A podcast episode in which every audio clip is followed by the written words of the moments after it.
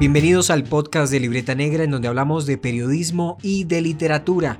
Es muy grato volver a estar con ustedes, al menos a través de estas plataformas digitales. Hoy tenemos un episodio muy especial que desde hace mucho tiempo estoy preparando y que tiene que ver con la escritura de guion, tanto para ficción como para no ficción. Tenemos una invitada muy especial desde Cali que también ha hecho parte de mi proceso de formación como escritor y que hoy nos va a hablar sobre algunos consejos, tips para escribir guiones para novelas, series, para documentales o para cualquier otra cantidad de proyectos audiovisuales que estemos adelantando, así que muy atentos a este programa. Quiero invitarlos de manera muy especial para que visiten www.libretanegra.co, se vayan un momento a la pestaña de libros, en donde van a encontrar las últimas publicaciones que hemos hecho en Libreta Negra, el poemario Tierra de Nadie, una propuesta de narrativa transmedia que ustedes pueden disfrutar por completo. También tenemos la publicación del libro Un crimen sencillo y otros relatos, un texto que publiqué y que reúne 10 cuentos que hablan sobre Cali, sobre el Valle del Cauca y que también tratan algunos temas que tienen que ver con la soledad, la muerte y esas preguntas que nos hacemos, como por ejemplo, ¿puede el hombre escapar de su propio destino? Allí en libretanegra.co ustedes van a encontrar estos dos libros. También quiero hacerlos parte de un proyecto que he venido trabajando desde hace mucho tiempo. Se llama Narrativas Transmedia a partir de libros de ficción y no ficción. Este libro está publicado en la editorial Libreta Negra pero ustedes lo pueden descargar totalmente gratuito en PDF, así que vayan ya mismo libretanegra.co y descarguen este libro. Es una guía muy especial para todos aquellos que quieren emprender proyectos de narrativa transmedia a partir de libros de ficción y de no ficción. Es una guía para construir proyectos multiplataforma basado en mi trabajo de grado como comunicador social y periodista. Como les decía, hoy tenemos una invitada muy especial, Juliana Lema Flores, con la que hablaremos acerca de cine, acerca de escritura, acerca de ficción y acerca de algunos proyectos a nivel nacional que esta gran escritora está realizando, pero también tomando como referencia proyectos que se están haciendo hoy en día, como por ejemplo La Casa de Papel. Así que hablaremos de todo esto y de muchísimo más en este nuevo episodio de Libreta Negra.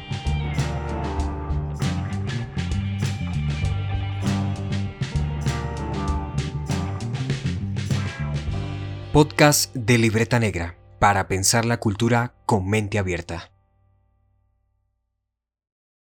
Bueno, y estamos con una invitada muy especial, Juliana Lema Flores, comunicadora social, periodista, escritora de guion y también docente de la Universidad Autónoma de Occidente ha hecho parte de significativos proyectos televisivos para Colombia. Ahorita andan unos proyectos muy interesantes en escritura de guion para cine. Así que, Juliana, un placer tenerte aquí en el podcast de Libreta Negra. ¿Cómo estás? Muy bien, Jarito, qué, emoción hablar contigo ya después de fuera de las aulas. Sí, fuera de las aulas, sí. ¿Cómo estás? ¿Cómo te ha ido durante este periodo tan caótico para la humanidad? Bueno, pues te cuento que eh, es, es, es, muy duro, no solamente anímicamente, sino porque yo estoy escribiendo eh, una serie que se llama Enfermeras y nosotros tratamos de pegarnos también muchos de los casos reales. Entonces eh, se decidió que de alguna manera se tocara el tema del COVID y, y de cómo esto podía llegar a la, a la clínica, al Hospital Santa Rosa, que es como nuestro mundo de ficción y cómo podía tocar a los personajes. Entonces nos ha tocado empaparnos mucho de ese tema que nos asusta, que nos sorprende, que nos llena de incertidumbre y entonces eh, es muy duro también tratar de ficcionarlo y separar un poquito como la angustia que tenemos eh, en este momento todos y, y, pasarlo a la ficción y traducirlo en, en acciones de personajes pues que, aparentemente eh, pues que no, que, que, no existen, o sea que están en nuestro mundo de la imaginación y que nosotros lo ponemos ahí a ser parte de la realidad televisiva. Claro, y precisamente para los que nos están escuchando y de pronto no conocen, Enfermeras es una serie que se transmite a través de RCN Televisión. Me imagino que muchos de ustedes pues la han visto y varias veces ha llegado a ser digamos, la número uno en el rating de novelas de Colombia. Juliana, ¿cómo te fue en ese tema? ¿Cómo llegaste a ese proyecto? Eh, y cuáles son los retos que han tenido que enfrentar para crear esta nueva novela. Eh, yo llegué al proyecto cuando la escritora principal que se llama, o la cabeza pues, del grupo se llama Patricia Ramírez, eh, tenía unos 15 libretos. Era una serie que además no tenía mucha, digamos que la estaban pensando como para un horario de por la tarde, pero como que la riqueza de los personajes y del mundo eh, los fue llevando a pensar en un producto para la noche, ¿no? Por, por, para poder tocar temas un poco más fuertes.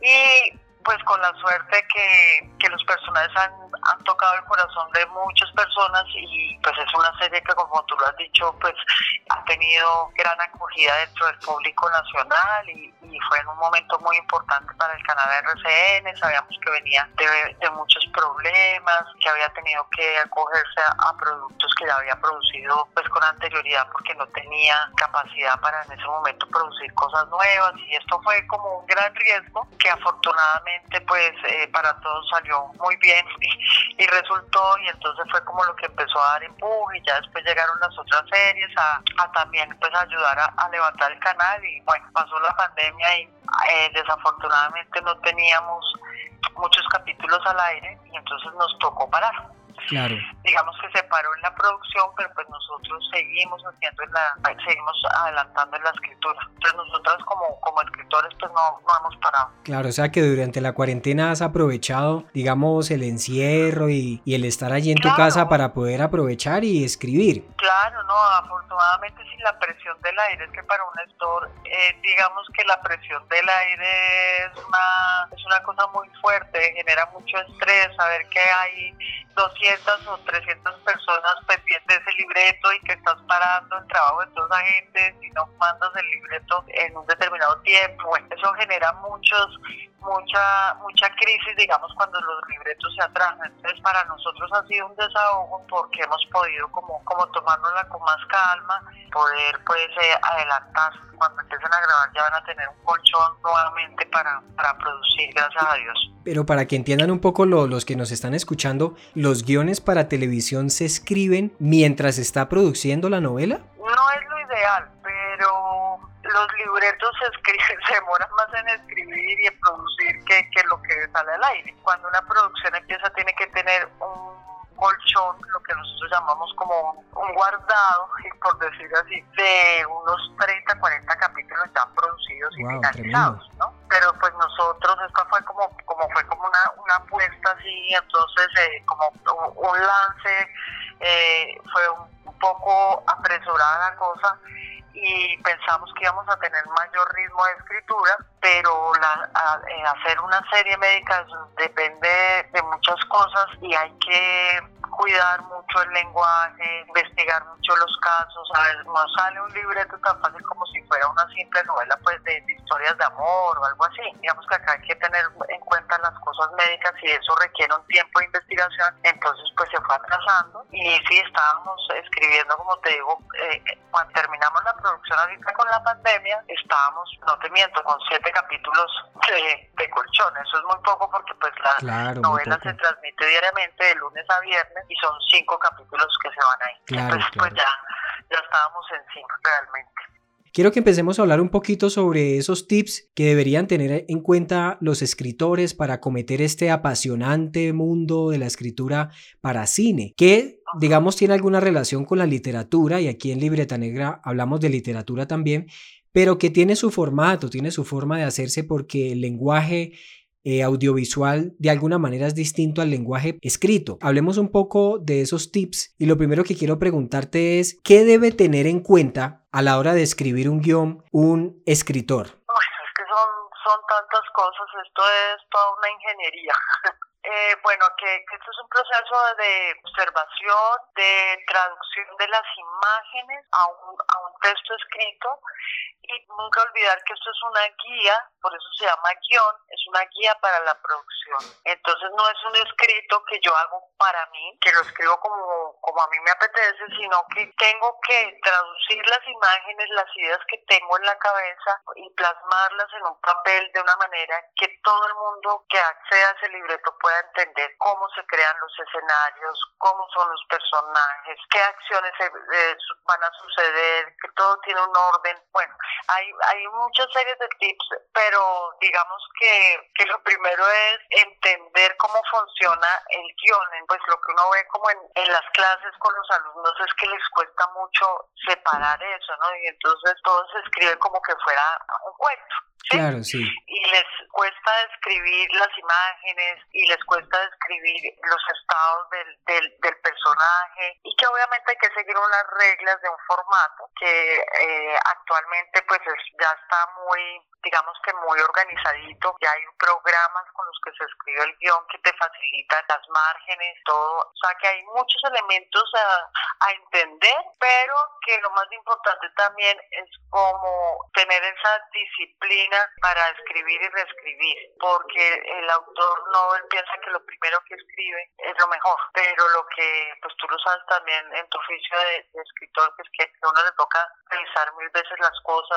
Bueno, y precisamente en la escritura de guion hay un aspecto muy importante que es la creación de los personajes. Por allí hay una eh, serie llamada La Casa de Papel y muchos de ustedes seguramente la han visto. Y al final de la última serie sacaron un documental en donde dan unos tips para los que acometen este apasionante mundo de la escritura de guion. Y ellos hablan de que los personajes deben ser fuertes y ricos en emociones. ¿Cómo construir ese tipo de personajes? ¿De dónde sacas tú, por ejemplo, la inspiración para eh, crear estos personajes de la vida real eh, o tienes algún manual por allí? Bueno, yo me baso mucho en la observación y luego en la investigación. En la observación de todas las personas con las que me encuentro, con las que me rodeo, los personajes están ahí muy cerca a uno y si tú te pones como a indagar en la vida de la, de la gente que te rodea, pues encuentras eh, personajes que a veces tienen cualidades, tienen defectos entonces, digamos que ahí aplica un poquito de, de aplicarle psicología a la gente y entender de dónde viene ese personaje y por qué le suceden eh, semejantes cosas. Yo creo que tengo, yo hubiera querido también estudiar psicología porque yo me pongo a analizar mucho porque una persona es de determinada manera. Entonces, los personajes complejos son esos personajes que, a pesar de que parezcan comportamientos raros, ponías el ejemplo de, de una serie de, de La Casa de Papel, son personajes que no se parecen ninguno, pues aparentemente no se parece a ninguno de los que conocemos, ¿no? Son los malvados, pero hay características en él que nos identifican con alguien que sí conocemos o con nosotros mismos, porque si son personajes eh, planos, pues no, no representan ningún interés. Entonces, Berlín es un personaje demasiado complejo, está torcido, pero tiene unos valores que nos identifican como el valor de la hermandad, de lo buen hermano que es, de los amigos, eh, el amor que él siente por eso. Entonces, es crear como características muy extrañas del personaje y juntarlas con elementos que sean familiares a todos. Claro, reconocibles para todos. Eh, son personajes que además tienen unas motivaciones muy claras. Lo primero que te pregunta un productor es, pero ese personaje, ¿qué quiere en la vida? Porque además es muy importante identificarse con el sueño del, protagonista. Entonces tú ves que siempre el planteamiento, el personaje nos cuenta qué es lo que desea cuál es el objetivo que busca. Los buenos, por ejemplo, son personajes muy complicados de hacer, porque no tienen aparentemente, sobre todo en las telenovelas, tienen la familia perfecta y tienen el corazón perfecto, pero últimamente, digamos que la trata tan fuerte de la serie nos ha permitido que los buenos también tengan defectos, que sean esos defectos los que generen en ellos unas transformaciones, y entonces tú cuando lo, cuando lo ves que se transforma, te identificas con ellos y los perdonas. Por eso en, la, en esta serie que nombras, los malos terminan siendo para nosotros los televidentes los buenos, o sea, no queremos que les pase nada mal, ¿cierto? No queremos que se mueran. Nos identificamos con ellos. Dio tan, tan duro en la última temporada cuando cuando matan a... A la personaje que matan, no hagamos spoiler, sí, sí, sí, tremendo, esa fue una escena muy conmovedora, muy conmovedora. Eh, de hecho, por ahí yo tengo un libro sobre escritura de cuento, tienen una guía con una ficha de personajes en donde le dicen a uno que uno vaya describiendo no solamente el aspecto físico, sino psicológico, el pasado. Hay que hacer como una, una radiografía. Una biografía, Eso es lo primero, conocer tu personaje. Pero tú me preguntabas que cómo lo, lo creaba uno, lo complejizaba. Entonces, yo partía de, eso, ¿no? De, de, la observación que es lo que hay ahí y a mí me gusta mucho a veces estar, pues se le va viendo a la gente y imaginarme las historias que puedan tener según como lo que les escucho hablar. Y entonces tratar de entender de dónde viene este personaje y por qué está diciendo eso. Tratar de establecer puntos comunes conmigo, que son como puntos comunes que sean también para los otros. Y entre más cercanos los vuelvas, también la gente logra entender esas complejidades que les puedes crear, ¿no? Eh, hay otro punto importante en la escritura de guion, esas escenas que son impredecibles, que lo dejan a uno, mejor dicho, con ganas de querer ver el siguiente episodio en el caso de una serie, de una novela. ¿Cómo hacer para construir escenas impredecibles, llamativas? Bueno, eh, entendiendo primero que la, escena es por sí sola una unidad dramática, o sea, el guion, digamos que es la parte macro que tiene eh, un conjunto de varias escenas. Pero al mismo tiempo, eh, esa escena tiene los mismos puntos que debería tener el guion. Entonces hablamos de los puntos de giro. En un guion de duración de, de una hora hay unos puntos especiales que es cuando la historia cambia, eh, por eso llamo punto de giro, porque cambia de, de lugar, el, el protagonista cambia de objetivo o pasa un obstáculo que le cambia el, la meta hacia donde quería llegar, o sea, no puede llegar de la misma forma que pensaba.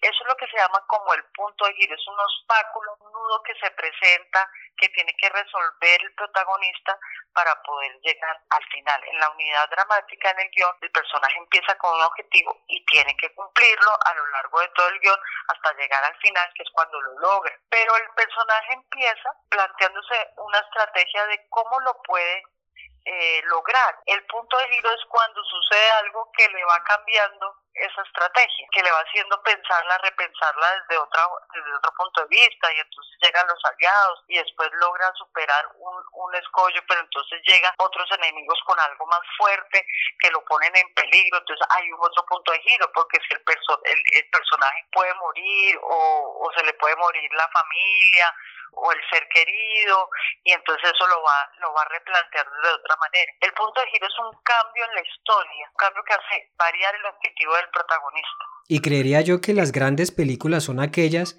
en donde esos puntos de giros pues son impredecibles, son únicos. Es decir, uno no se espera que suceda eso. La idea es que el punto de giro siempre no son predecibles. O sea, que nadie se lo espere. Nadie Esa es la idea. Por llama que, que, sea el objetivo que nadie, que nadie espera. Lo que pasa es que hay unas películas, cuando nos acostumbramos a ver las, las películas de, de las típicas norteamericanas, pues uno ya sabía, las de acción, pues uno ya sabía qué le iba a pasar. O sea, ya va a llegar algo acá y le va, le va a pasar algo. Pero digamos que es eso, es, es, es es cambiarle a uno la película, moverle el tapete, ¿sí? Al espectador todo el tiempo. Tiene que ser siempre impredecible, o sea, tiene que ser impredecible para lo que tú le estás haciendo creer a la gente que está pasando con el protagonista, ¿sí? Y crees que lo va a lograr y resulta que pasa algo, el temblor, se le cayó la casa, llegó alguien con el arco y le va a disparar, eh, y precisamente esos puntos de giro se ubican en la mayoría de los casos justo cuando ya se va a acabar o un capítulo en la novela, eh, si es una novela escrita o en un capítulo de televisión, justo al final del capítulo ocurre ese punto de giro y eso lo que hace es que uno quiera ver el siguiente capítulo y el siguiente y entonces se convierte en la estrategia, ¿no? Para que la gente pueda ver toda la, la serie. La punta, la punta del capítulo, por eso. Cuando un capítulo queda en punta es cuando queda en algo que eh, genera incertidumbre para el espectador. O sea, ¿qué va a pasar aquí? Después de esto, ¿qué va a pasar aquí? ¿No? En el digamos que eso es muy, eh, en el cine está, eso está como muy demarcado, entonces tiene que el primer, que hay un detonante, o sea, hay varios puntos de giro que se llaman nudos dramáticos, que están representados en esos puntos de giro, en el clima, el detonante es lo primero que dispara al protagonista hacia una meta cumplirse, o de venganza, o de encontrar el amor, o bueno, en fin, según lo que nosotros queramos de nuestro personaje, y después empieza otro nudo que se llama el, primer punto de giro. Después el, el, personaje lo empieza a desenredar y estos son unos escritores que manejan el punto medio, es un punto como en, entre el punto de giro 1 y el punto de giro 2. La idea es que en la misma escena haya puntos de giro. Nosotros nos basamos mucho en sí, sí, el paradigma existe que él tenía demarcado un detonante, dos puntos de giro, obviamente el clima hacia el final.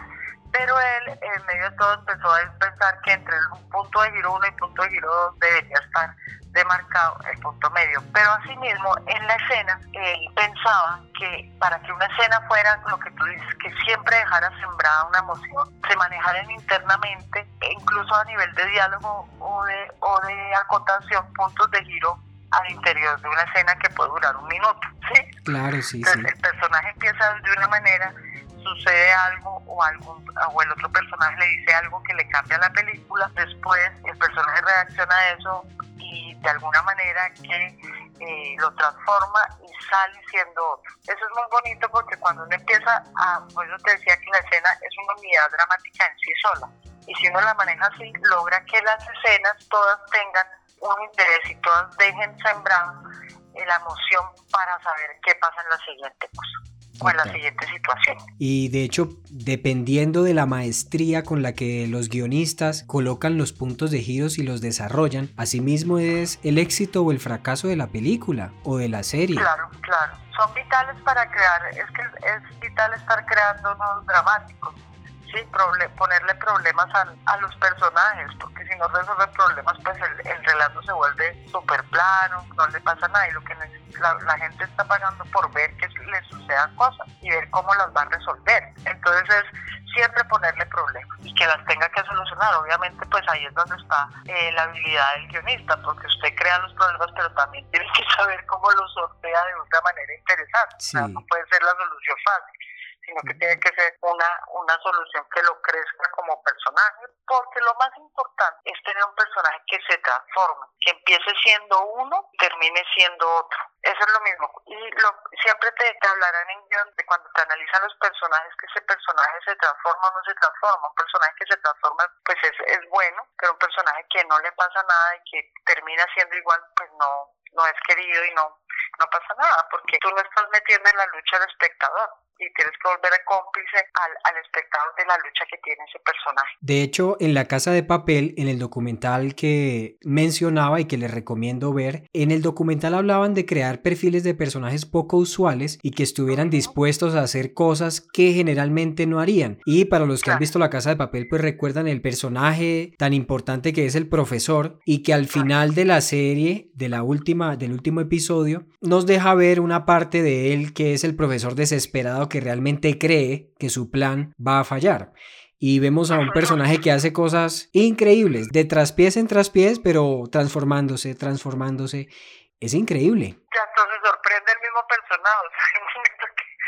O sea, el mismo personaje se, se pregunta, porque uno tiene que hacer como a veces, hacerlo muy claro que el personaje lo diga para, para volver siempre cómplice al espectador de lo que le está pasando a uno, de los problemas que uno está enfrentando al escribir o delinear un personaje. Me parece que, que la fórmula de ellos pues es, es, muy ganadora porque pues uno de esos personajes son, sí, lo que tú dices, son demasiado extraños, ¿no? Sí. Y a uno se los venden eh, desde la primera temporada. A mí me costó confieso que me costó hasta el cuarto capítulo como meterme en el cuento bien, pero yo decía, es que la gente le gusta tanto que qué será lo que tiene. ¿Sí? Cuando logré comprar, porque a mí me parecía muy rara la serie, o sea, me parecía que los españoles tienen otro, ellos siempre manejan el humor negro y creo que parte del, del, del éxito también de esa serie es el humor negro que siempre está presente en todo.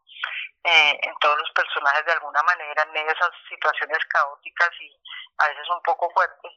Eh, y lo combinan como con una fórmula hollywoodense donde los personajes pueden hacer todo, pueden hacer de todas estas cosas increíbles que me dicen, uy, no, a mí me costó al principio creérmelo y ya cuando decidí eh, meterme en el cuento, pues entonces ya, ya los empecé a querer, ya en el cuarto ya me conquistaron y dije, bueno, ya los acepto así como son, porque ya entendí cuál era la como como la fórmula y todo y ya en la segunda en la segunda ya no la juzgué en la tercera tampoco entonces pues, pues ya me quiero seguir a ver qué, va a pasar con no. Eh, hay otro punto importante que tocaste allí que es el humor negro ahorita lo vamos a tratar pero antes de ir allá hay una combinación dicen en la serie en el documental que les comento, la combinación entre amor y acción en esta película. ¿Qué otras combinaciones se pueden hacer en la escritura de guion, en las películas, pues para generar esa atención del, del televidente? Por ahí recordamos estas series de narcotráfico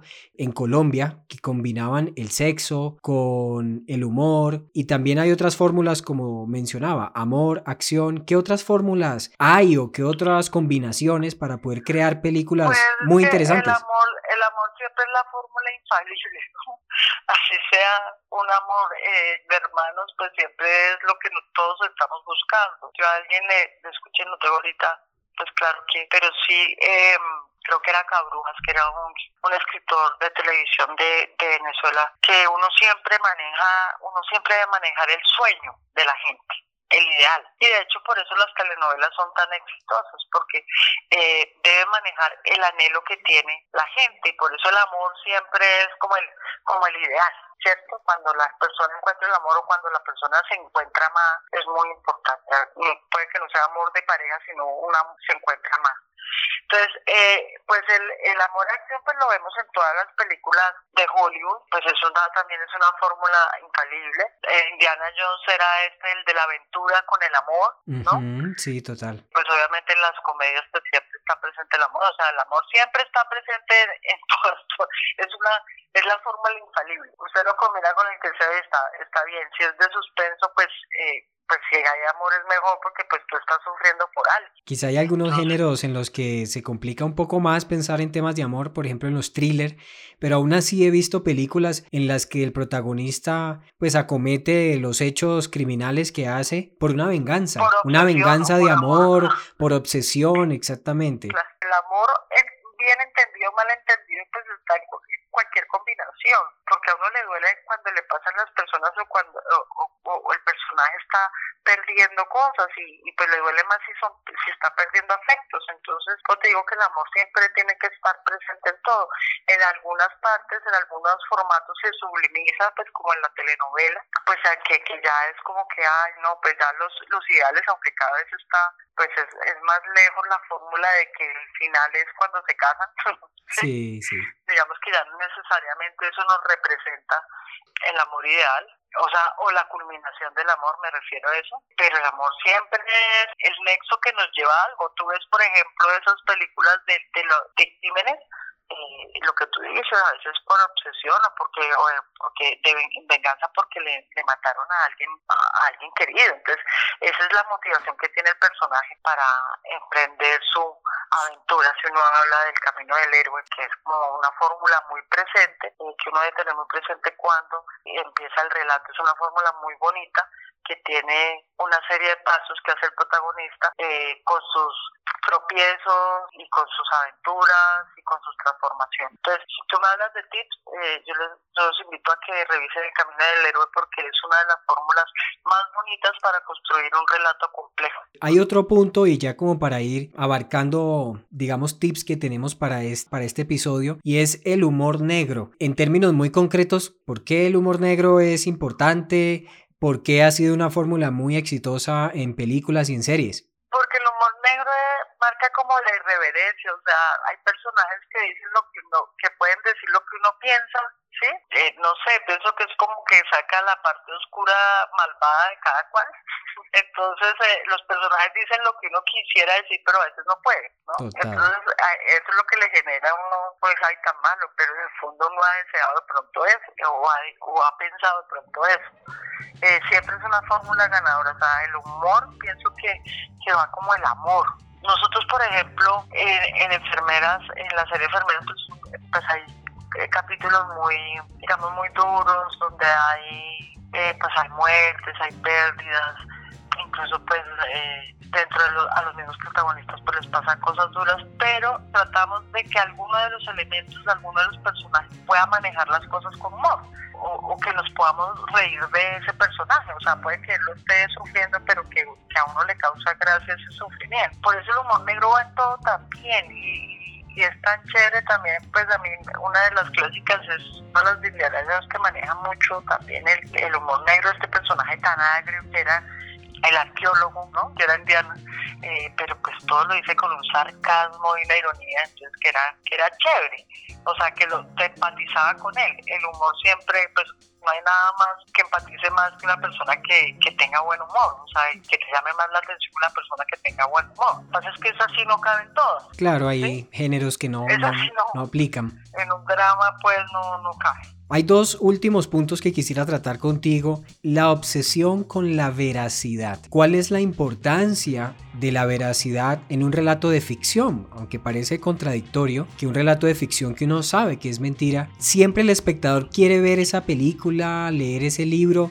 como si fuera verdad. ¿Qué hay que tener en cuenta allí para tener eh, un relato coherente y verosímil? Es muy importante la verosimilitud, porque la ficción es, eh, si uno lo lo define la ficción es algo que se parece a lo real, pero no es. Ya desde ahí es, es el término ficción. Y es por eso la, la importante la verosimilitud es la, importancia de identificarse con esa situación. Si la situación no nos, no nos, no nos identificamos, o sea, no nos toca de alguna manera, pues obviamente uno no, no se interesa. Por eso la fórmula ganadora de los realities, que nos mostraban la vida real de algunos personajes, eh, y nos la compartía, o sea, uno entraba en la actividad de, esos personajes. El, la ficción es como una de sus condiciones, tiene que ser verosímil, por lo menos el, el espectador tiene que creérselo, porque si no, pues no, no, se impacta con, el, con la serie, o sea, no. Por eso hay cosas como de, de miedo con las que tú te, te, producen risa. O sea, Cuando algo no es verosímil, eh, te puede pasar dos cosas, o te aburre o te produce burla. Entonces, pues siempre hay, entre más verosímil, más, más identifica el espectador con eso. Y ahí la importancia de que el escritor no solamente disponga del baúl de su imaginación, sino que también eh, haga una investigación exhaustiva. De hecho, en estos días estaba hablando con un compañero. Va a la par, va a la par, Yo creo que cuando uno está pensando en una historia, o sea, yo siempre le digo a mis a mis a, a, las personas, a mis alumnos, les digo, lo primero es investigar, o sea, tiene una idea, listo, investigue, investigue todo, investigue los personajes que hay, como los que usted se imagina, eh, hable con ellos, eh, mire cómo es dentro de las personas, características psicológicas, lea muchas noticias que le pasa a esa gente. Yo también escribí, estuve en Lady, la vendedora de rosas, y pues te digo que nosotros tuvimos que investigar mucho, hablar con ella, eh, antes de sentarnos a escribir el primer capítulo. Mm, tremendo, Porque si claro. tú no, no investigas, no sientes al personaje, o sea, si tú no te crees el personaje, ¿cómo lo escribes? Tú necesitas conocer el personaje, eso es lo más importante.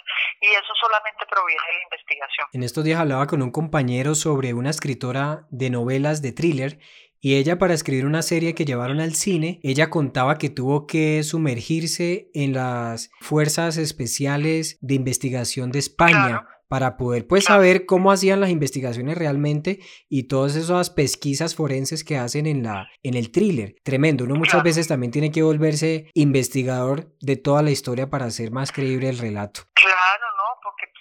Sentir del personaje, es que cuando tú entras a escribir, tú tienes que representar todos los personajes que, que van a estar en tu historia. Entonces tienes que conocerlos muy, muy profundamente. Por eso, si no los conoces muy profundamente, los diálogos te van a quedar, todos van a quedar igual, hablando igual. Entonces acuérdate que el diálogo es lo que representa la personalidad de cada, de cada personaje. Entonces hay que meterse sí o sí en la película y hay que actuarlos y hay que vivir las emociones de ellos. hay muchas escenas que, que son tan dramáticas que, yo termino llorando. Y si no llorando y si no me conmueven a mí, pues menos van a conmover al, al televidente. Sí hay que meterse mucho a, a, investigar en el mundo, en el universo que vas a contar. Por ejemplo, nosotros, pues, ahorita te contaba lo de Lady, pero también en enfermeras nos toca tener a la mano, pues tenemos la, todas las páginas de, de, las, de los hospitales, los médicos médicos, chicos o sea, uno quiere que pasen cosas, pero no saben cómo pasar. Entonces, eso sí que toca investigarlo y después cotejarlo con las investigadoras que nos apoyan a nosotros. Pues, obviamente, si se puede y no se puede, pues, y hay que asumir, porque tienes que hablar en el lenguaje de los personajes de, del universo donde se están moviendo. Entonces, eh, por eso es vital la investigación. Y lo único que le da a uno la certeza antes de escribir es que usted conozca el personaje y el universo perfectamente, que sepa cómo habla, si no, está muerto. Ese, ese es el fracaso o el éxito de una película. Creo que la diligencia del guionista, el no sentir pereza de buscar realmente de qué se tratan las cosas. Hay un último punto eh, que quisiera tratar contigo y es los símbolos. en la casa de papel, y los sigo invitando para que vean el documental eh, del último, de la última temporada, ellos hablan de que los símbolos fue una de las maneras que utilizaron para poder acercarse a la audiencia. De hecho, hoy cantan Bella cuando salen a marchar en muchas protestas a nivel mundial. El color rojo, las máscaras que usaron en la serie de la Casa de Papel.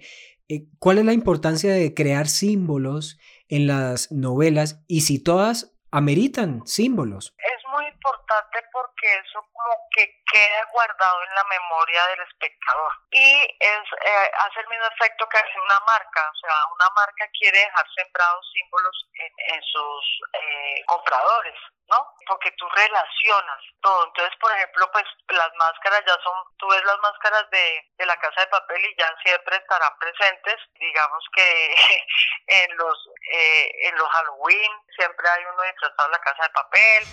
Eh, las canciones son, son otra manera de dejar símbolos, como tú lo dices, pero, pero eso lo vemos como, como uno lo tiene que sembrar desde el guion y, que, y crearle todo una situación para que, pues porque sembrar no es, no es simplemente ponerlo. Claro, no, no, es fortuito. sino que ponerlo a funcionar dentro de la historia. Si ese Belachau no fuera una escena importante donde se está decidiendo el robo y una escena donde se están acercando el, el personaje del profesor con, con, con, Berlín y donde entendemos eh, quién es Berlín, ¿no? No digamos que nosotros no nos quería marcado esa canción. Y además también en otro momento que es cuando ellos están cantando como para, para como enfatizar su lucha y que están saliendo como para animarse ellos en, en un momento difícil. Entonces claro, lo van sembrando dramáticamente, no es ponerlo como como así nomás. No, y eso, también, y eso también lo vemos en películas como Avengers o Harry Potter. También hay una canción, también hay símbolos, eh, también hay este tipo de colores, escudos que nos hacen identificarnos con los personajes. de la marca, sí, porque en, última, pues la película o, el guion se vuelve, o la telenovela, la cosa ya ahorita es un formato que se vende y que se comercializa internacionalmente. Entonces tú, por ejemplo, te acuerdas de, tú identificas el rojo, como tú dices, la máscara con, con la casa de papel, pero si no, por ejemplo, E.T., pues también tiene otras... otras connotaciones, o sea, cada película trata de dejar sembrado esos símbolos pero es en pos de la marca también eh, de dejar grabado en la, en la mente del espectador. Es como lo que en PNL se llama el ancla. Tú relacionas porque hay algo que te está mostrando que te relaciona con un momento muy importante de esa película. Entonces eh, son como anclas que dejan guardadas en el espectador para que siempre la. Bueno, yo creo que hemos llegado al final de este descubrimiento de cómo escribir guiones, porque realmente pues estos minutos se quedan cortos para todo lo que significa escribir guion. de hecho hay maestrías, hay gente que se dedica a esto. Sí, total, total. Pero bueno, tus recomendaciones nos han servido muchísimo. Sé que muchas personas que están escuchando este episodio pues ansiaban conocer un poco más a detalle cómo hacer para escribir guiones memorables que lleguen a los espectadores. Así que muchísimas gracias Juliana por haber estado aquí en este episodio de Libreta Negra. Gracias Harold, a ti por invitarme acá a participar de de tu proyecto. Ojalá que sigan siendo muchos episodios más. No sé si quieres darle alguna última recomendación a los que nos están escuchando. Pues que hay que escribir mucho. yo me encuentro con muchas personas que me dicen, yo tengo una historia. Y yo lo primero que les digo, empiécela a escribir. O sea, coja el papel y empiece a poner ahí. Y yo después le ayudo si quiere, pero por lo menos siéntese frente al computador o frente a, su hoja de papel y empiece a, plasmar esa idea ahí, porque hasta que no lo ves en el papel no empiezas a aterrizar. Entonces, las ideas son todas maravillosas en la mente de uno. El, el, oficio del guionista se aprende escribiendo todos los días, ¿no? Eh, probándose. O sea, yo en este momento, yo llevo 20 años escribiendo y cada guion para mí es un reto distinto, una historia que tengo que conocer y que tengo que desarrollar. O sea, uno nunca se la sabe todas y tiene que irla descubriendo con los, con los propios personajes. Entonces, mucha disciplina y, si tiene una gran idea, empiécela ya a escribir. Y así llegamos al final de nuestro episodio de Libreta Negra, en donde hablamos sobre guion, técnicas de escritura para cine y para televisión. No quiero irme sin antes invitarlos para que visiten www.libretanegra.co, en donde encontrarán este podcast, pero también otros artículos que estoy publicando. Igualmente los invito para que me sigan en mis redes sociales, en Instagram y en Twitter como arroba Harold Cortés y en Facebook como arroba Harold Cortés. Eso ha sido todo por hoy en este episodio de Libreta Negra.